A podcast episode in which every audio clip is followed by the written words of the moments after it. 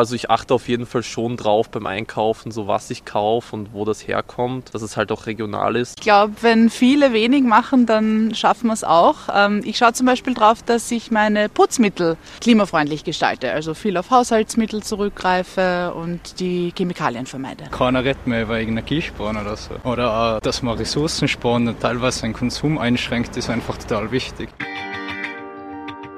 Digitalisierung und Klimaschutz. Wie passt das zusammen?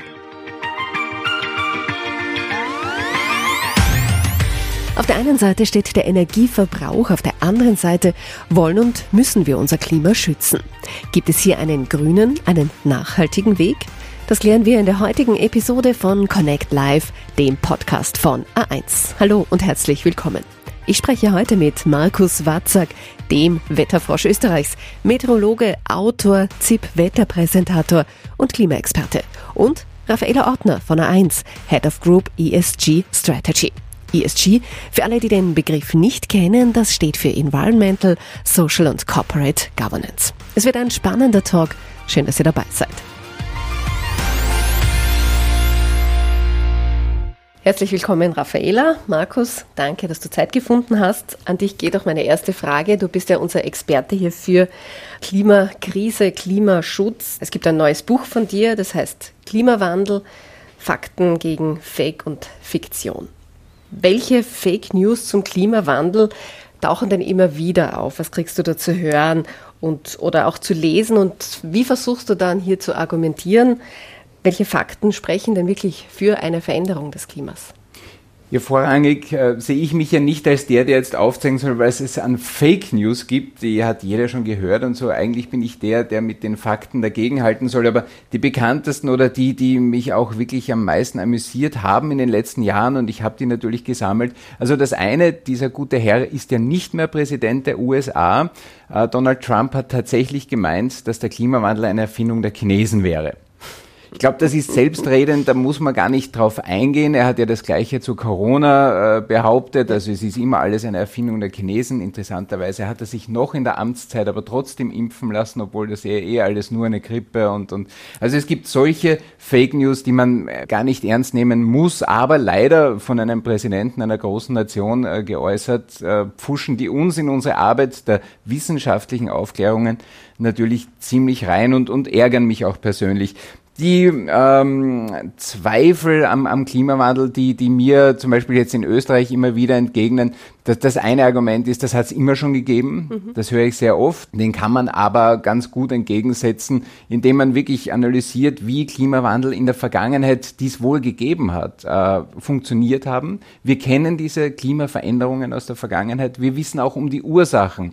Das waren damals zum Beispiel Änderungen in der Erdbahn oder tatsächlich in der Sonne. Das ist auch ein Argument, das sehr oft kommt. Es könnte ja auch die Sonne schuld sein. Nicht wir Menschen, mhm. sondern die Sonne. Habe ich auch von österreichischen Politikern schon gehört gehört. Da kannst du einfach dagegen halten, dass wir die Aktivität der Sonne seit über 100 Jahren messen und die sehr konstant ist. Also die scheidet momentan für die aktuelle Klimaerwärmung aus. Und so versuche ich halt mit, mit Fakten, die wir gemessen haben, äh, die wissenschaftlicher Konsens sind, gegen diese Argumente auszurücken und zeige dann immer, was in Wirklichkeit passiert. Und, und wir müssen ja nur wirklich jetzt zurückschauen äh, auf die letzten sieben Jahre waren weltweit die sieben wärmsten Jahre, seit wir messen. In Österreich messen wir seit 250 Jahren und dass zufällig äh, die letzten sieben Jahre die wärmsten sind, das ist so unwahrscheinlich wie, dass wir alle drei hier morgen einen Lottosexer machen, weil morgen gibt es gar keine Ziehung, also es ist unwahrscheinlich. Und so kann man mit Zahlen, Daten und Fakten am besten gegen Irrtümer, nennen wir es mal so, über den Klimawandel entgegentreten. Mhm. Da geht es wahrscheinlich vielen so, die sagen, ja, aber das hat es ja schon einmal gegeben. Der Februar jetzt erst wieder sehr warm.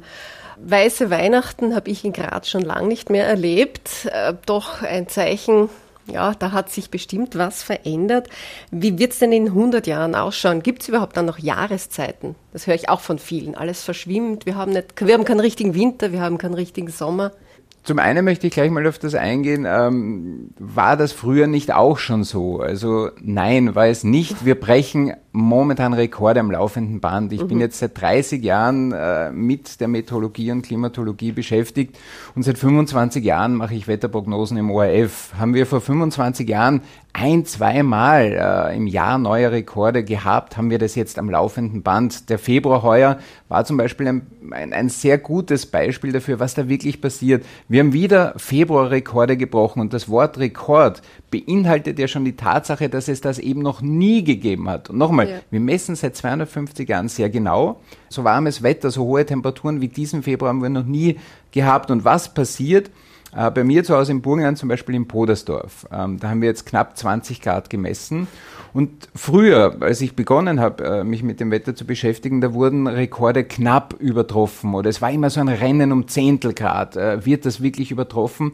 Äh, und ja, den Podersdorf-Rekord im Februar haben wir um 1,7 Grad übertroffen. Das heißt, das alte Extremereignis, denn der alte Rekord war ja schon etwas Außergewöhnliches, etwas noch nie Dagewesenes, das haben wir pulverisiert mit 1,7 Grad mehr als je zuvor in einem Februar. Also da ändert sich nicht nur etwas, sondern da ändert sich radikal etwas. Und äh, das erleben wir eigentlich immer öfter. Sibirien letztes Jahr 38 Grad, gab es auch noch nie. Es sind immer Rekorde, noch wärmer als je zuvor.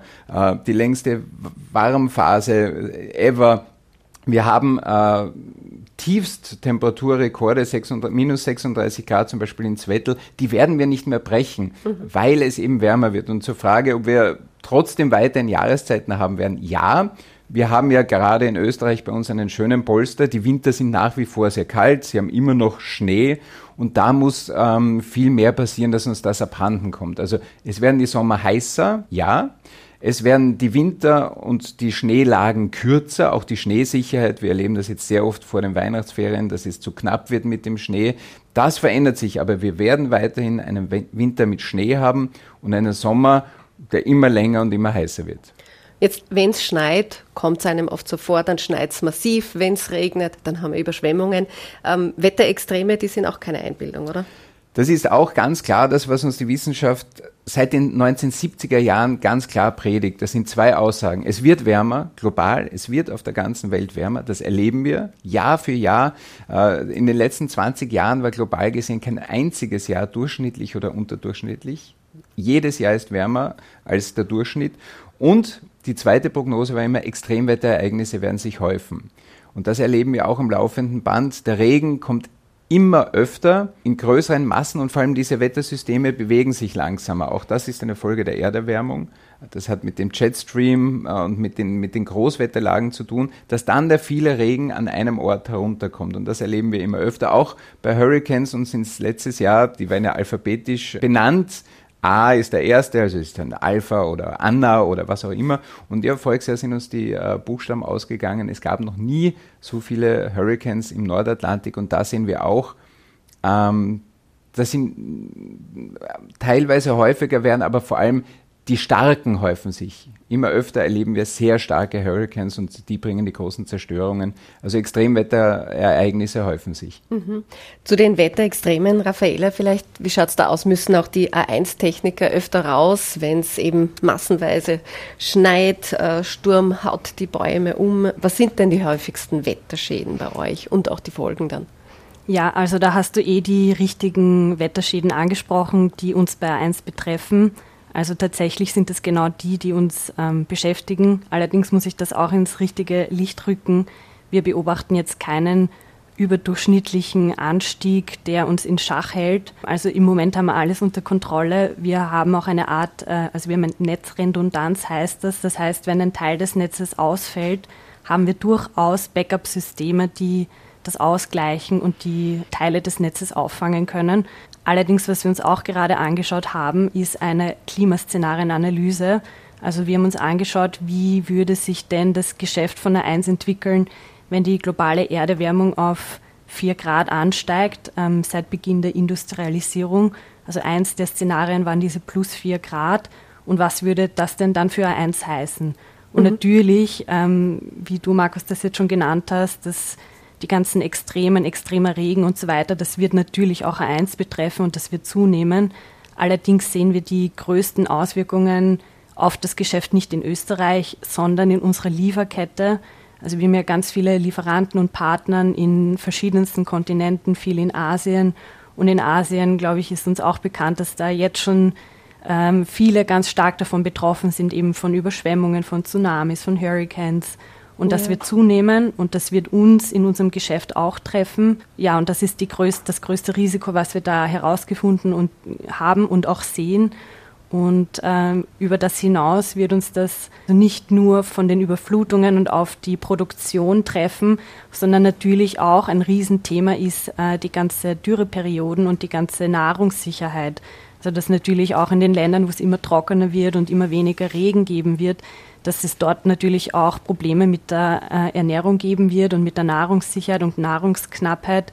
Das wird uns natürlich auch auf eine gewisse Art und Weise mit unseren Lieferanten treffen aber ich finde, da ist es gut, sich vor Augen zu halten, dass uns das auch persönlich treffen wird und dass dieses, wir werden es zwar nicht direkt vor unserer Haustür am allermeisten spüren, aber wir hängen alle miteinander zusammen und das ist ein gesamthaftes Ökosystem. Und wenn es mhm. in Asien dann genauso Probleme mit dem Reiseanbau und so weiter gibt, dann wird uns das in Österreich genauso treffen. Und das finde ich, sollte man sich vor Augen halten, dass das alles zusammenhängt und dass ja. da jeder von uns betroffen sein wird. Ja, weil du sagst, jeder ist betroffen. Oder wir sprechen ja heute über die, diese beiden Begriffe Digitalisierung und Klima, Klimaschutz.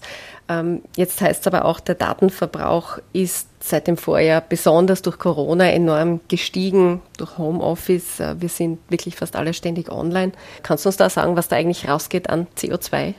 Konkret ist das sehr schwer zu sagen, weil das natürlich, was geht an CO2 raus, das hängt immer auch davon ab, was der End-User für Geräte verwendet. Ähm, aber was ich schon sagen kann, ist natürlich durch das vermehrte Homeoffice, durch das vermehrte Streamen ist die Auslastung des A1-Netzes natürlich enorm gestiegen und damit der Stromverbrauch. Ich nehme jetzt mal kurz Österreich, A1 Österreich hinaus. Wenn, wenn man sich A1 anschaut in den Ländern, wo es sonst tätig ist, also zum Beispiel Bulgarien und Mazedonien, ist der meiste CO2-Ausstoß äh, eines Unternehmens, und zwar 90 Prozent, das, was durch äh, den Stromverbrauch erzeugt wird. Mhm. Also das, das stimmt definitiv, dass Corona hier dazu beigetragen hat, dass mehr CO2 ausgestoßen wird. Jetzt komme ich aber zu Österreich zurück. A1 in Österreich hat schon sehr lange das grüne Netz. Mhm. Also seit 2014 ähm, konsumieren wir tatsächlich grünen Strom. Und in dem Sinne ist es dann nicht so, dass wenn mehr Strom verbraucht wird, dass auch mehr CO2 ausgestoßen wird, weil es ja CO2-neutral ist, also grün. Und in Österreich ist die Situation deswegen anders, dass hier in Österreich der meiste CO2-Ausstoß aus dem Fuhrpark kommt, also unsere ganzen Dienstwegen und Dienstfahrten. Das sind ähm, in einem normalen Jahr ca. 43 Prozent des CO2-Ausstoßes von A1, der vom Fuhrpark kommt. Im Corona-Jahr war es natürlich ein bisschen anders. Da hat Corona in dem Sinne sogar positiv in die Karten gespielt, dass wir da einen Rückgang von minus 18 Prozent gesehen haben. Und um jetzt noch eine konkrete Zahl zu nennen, was heißt das denn? Also natürlich wissen wir, was der CO2-Ausstoß in Österreich für A1 ist und das sind ähm, ungefähr 22.000 Tonnen CO2. Das ist jetzt natürlich auch eine Zahl, die so klingt enorm. Ja. ja, viel ist oder auch nicht. Ich habe mir das mal umgerechnet. Äh, was würde das dann heißen, um hier ein bisschen ein Gespür dafür zu bekommen? Also ich habe mal gelesen, eine Reise von Wien nach Los Angeles und zurück stößt pro Person fünf Tonnen CO2 aus. Und das heißt, wenn man das jetzt umrechnet auf die 22.000 Tonnen von A1, heißt das, im Jahr stößt A1 so viel CO2 aus, wie wenn 4.400 Personen von Wien nach Los Angeles und zurückreisen. Okay, also ein guter Vergleich, da kann man sich schon ein bisschen was drunter vorstellen. Bleiben wir ein bisschen in diese Richtung. Der Beitrag von A1 zum Klimaschutz, wir haben gehört, ihr nehmt das durchaus ernst. Also für euch ist der Klimawandel sicher kein Fake. Ihr beschäftigt euch sehr mit dem Thema. Ähm, grünen Strom hast du schon erwähnt. Was macht denn sonst noch A1 für den Klimaschutz? Wir haben immer wieder schon äh, Schritte gesetzt, um hier eben der, unserer Verantwortung nachzukommen. Eben grüner Strom ist das äh, richtige Stichwort. Da sind wir seit 2014 vom TÜV Süd zertifiziert. Ähm, das ist sicher etwas, was uns besonders stolz macht und was wir gerne erzählen. Aber darüber hinaus haben wir auch tatsächlich schon seit dem Jahr 2004 Handy Recycling eingeführt. Aktiv pushen, also dass wir auch wirklich die Kunden damit einbinden und dazu auffordern, dass sie ihre Handys recyceln, tun wir auch seit 2014. Da geht es einfach darum, dass eben die Handys zurückgenommen werden und dann eben in ihre Einzelteile zerlegt werden und die Rohstoffe wiederverwendet werden. Nicht nur, dass wir uns hier bemühen, sondern auch, dass wir das Geld, das wir dadurch gewinnen, durch diese Rohstoffwiederverwertung, dieses Geld setzen wir auch wieder für Klimaschutzprojekte ein. Da haben wir zum Beispiel in der Nockalm eine Basisstation mit Solarpanelen ausgestattet, um dort eben circa 50 Prozent des Energieverbrauchs durch ähm, Solarenergie abzudecken. Und so setzen wir immer wieder kleine Schritte, um eben unserer Verantwortung nachzukommen. Was muss ich genau machen, um ein Handy zu recyceln, um diesen Beitrag zu leisten für den Umweltschutz? Also das geht ganz einfach und zwar jeder A1-Kunde, Kundin, aber auch jede andere Person geht einfach in den A1-Shop. Da stehen dann so kleine durchsichtige Boxen, wo auch das Recycling-Zeichen drauf ist beziehungsweise drinnen liegen auch schon oft alte Handys. Also man erkennt das eigentlich sehr schnell und sehr einfach. Ähm, dort wird das Handy eingeworfen und gegen Ende des Jahres werden diese Handys dann eben genommen und die Daten gelöscht. Also das ist eins der Dinge, wo wir unsere Hand ins Feuer legen, äh, dass eben wirklich die Daten gelöscht werden und dann werden diese Handys eben weiter einfach verwertet, zerlegt und eben die Einzelteile, die man eben brauchen kann, wiederverwertet. Also auch als Handy-User kann ich durchaus zum Umweltschutz dann beitragen. Genau, ja, auf jeden Fall. Also als Handy-User natürlich dadurch, dass äh, ich eben die Handys recycle und bei einem recycelten Handy kann man ca. 70 Prozent der Rohstoffe wiederverwerten, also tatsächlich sehr viel. Und generell als Konsument, Kons Konsumentin kann ich immer das Angebot steuern, indem ich Dinge nachfrage und einfordere. Also indem ich tatsächlich auch signalisiere, ich möchte ein grünes Angebot nehmen, ich möchte eben recyceln und das, dadurch kann ich ein Unternehmen sehr gut ansteuern und eben sagen, bitte tut das und ich als Konsumentin, Konsument äh, nehme das Angebot an. Mhm. Jetzt, Markus, als Meteorologe, auch bei der Wettervorhersage geht es ohne Digitalisierung eigentlich kaum. Was sind denn deine Wünsche, Hoffnungen oder was hat sich da schon getan in Richtung grüne Technik? Ja, grüne Technik, ich glaube, das hast du sehr schön gesagt. Äh, wir reden immer davon, was das nicht alles an Strom braucht und ob das so gescheit ist, wenn wir das alles machen. Ich kenne das immer, da kommt dann, darf man überhaupt noch Mails schicken oder SMS schicken. Es kommt immer darauf an, welchen Strom verwende ich. Und, und das ist das Um und Auf. Und ich komme Gott sei Dank jetzt aus dem Burgenland. Äh, wir erzeugen seit, seit einigen Jahren bereits mehr Strom mit Wind und Sonne, mhm. als wir verbrauchen. Und das muss die Zukunft sein. Dann äh, ich glaube, wir werden nie davon wegkommen, darauf zu schauen, dass wir mit Energie achtsam umgehen. Aber wenn ich den Strom grün erzeuge, wie A1 das äh, hier versucht, äh, immer mehr äh, umzusetzen, äh, dann bin ich am richtigen Weg. Und das ist natürlich in der Meteorologie unfassbar und ganz wichtig, allein in den 25 Jahren, die ich jetzt für den ORF äh, Wetterprognosen mache. Man muss sich das ja nur mal vorstellen, vor 25 Jahren waren unsere Informationsquellen zum aktuellen Wetter einmal pro Stunde, ein, das war noch so ein Fernschreiber, der aus den neuen Landeshauptstädten den Wetterzustand berichtet hat. Also da kam dann Bregenz, wolkig bei 17 Grad und, und jeder kennt das, weil das auf Ö1 dann immer so ganz toll vorgelesen wurde. Ja, mittlerweile haben wir 250 Messstationen in ganz Österreich, die automatisch eben über gute äh, Fernmeldungen äh, uns alle 10 Minuten alles über das Wetter berichten, nämlich wirklich wie der Wind gerade ist, die größten Windspitzen, Niederschlag, Luftfeuchtigkeit, äh, Temperatur, äh, wirklich alles. Also die Entwicklung in 25 Jahren, das, das sind viele Generationen von nächsten Schritten, die da passiert sind. Wir sind jetzt auch an, an der Grenze angelangt, wo du in Europa, wo du in Europa, äh, in Österreich auch Prognosen machen kannst. Das sind die berühmten 15 Tage. Ab dann verliert sich das mhm. und es wird chaotisch. Also du kannst und du wirst auch in Zukunft, da können wir machen, was wir wollen keine Prognosen machen, die darüber hinausgehen. Was du aber noch viel besser machen kannst, sind wirklich das Nowcasting, also die Kurzfristprognosen. Und da braucht es weitere Schritte in, in den Rechenleistungen der Rechner. Das sind jetzt schon gigantische Rechner, also das, ja. das ist garagengroße Rechenmaschinen, die uns das Wetter vorausrechnen.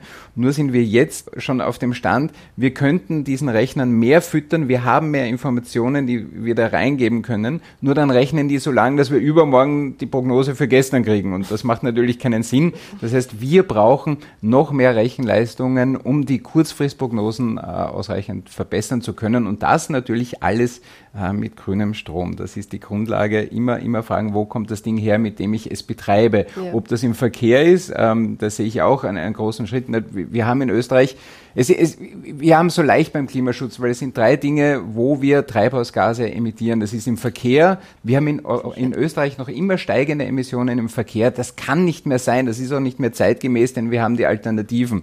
Der zweite Punkt ist natürlich die Energie. Die muss ich grün gewinnen. Hier gibt es Vorreiter. Hier sind wir da äh, gut aufgehoben. Hier passiert schon was. Und der dritte Punkt, vielleicht auch zum Nachdenken, das ist unsere Ernährung. Auch da kann jeder sofort ansetzen, Klimaschutz zu betreiben. Und das Coole ist, wenn ich äh, bei meiner Ernährung auf das Klima achte, tue ich auch meinem Körper was Gutes, weil ich kaufe dann wirklich besser produziertes Gemüse, wenn es sein muss, auch Fleisch. Also ich schütze das Klima und tu mir was Gutes. Und das haben wir in so vielen Bereichen, wo Klimaschutz eigentlich wirklich auch äh, unserer Gesundheit, unserem Leben Positives äh, beitragen kann. Also ich glaube, das nachhaltige Einkaufen ist wirklich ein Beitrag, den kann jeder ein bisschen verfolgen. Und ich habe auch den Eindruck, es tut sich viel in Sachen Klimaschutz. Also ich glaube, wir sind da alle auf einem guten Weg. Wie schaut euer persönlicher Beitrag aus zum Klimaschutz? Also das Einkaufen war jetzt eh das richtige Stichwort. Ich ähm, versuche auch ganz stark eben als Konsumentin und äh, Kundin den Einkauf zu steuern und zu lenken und Bioprodukte zu kaufen, wo es geht. Auf der einen Seite und auf der anderen Seite versuche ich den Einkauf generell zu reduzieren, also im Sinne von Upcycling. Das ist so eine Art Hobby von mir, dass ich einfach alte Dinge versuche abzucyceln, also wieder neues Leben einzuhauchen und einfach nicht ständig die Dinge neu kaufen zu müssen. Handys wiederverwerten. Genau, zum Beispiel. Markus, bei dir?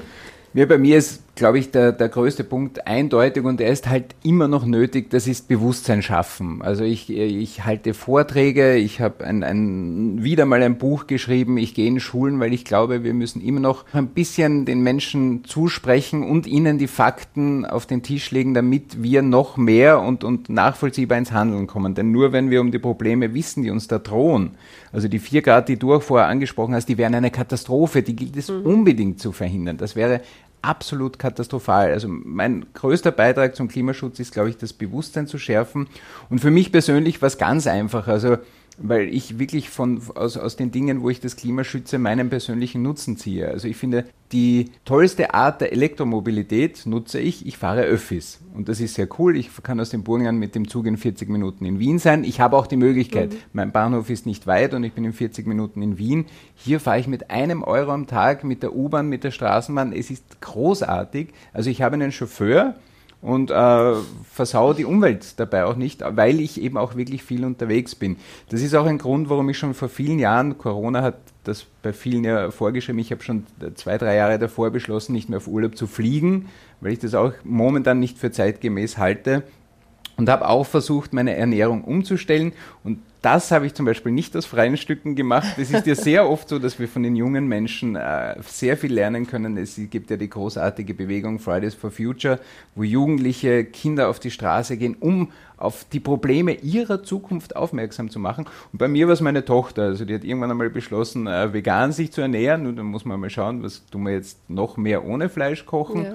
Das trage ich nicht für mich ganz mit, aber es hat so ein Umdenken bei uns in der Familie in der Ernährung gebracht. Und auch hier ist ein Riesenhebel, wo wir ansetzen können, Klimaschutz und eigene Gesundheit zu verbinden. Und ich habe nur positive Seiten entdeckt, weil es schmeckt mindestens genauso gut.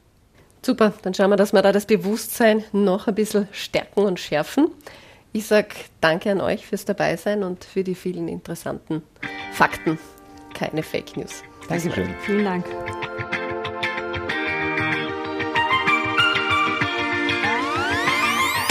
Das war Connect Live, der Podcast von A1 für heute mit den beiden großen Themen Digitalisierung und Klimaschutz. Danke fürs Zuhören, bleibt dran. Ich freue mich, wenn ihr das nächste Mal wieder einschaltet. Bis dann.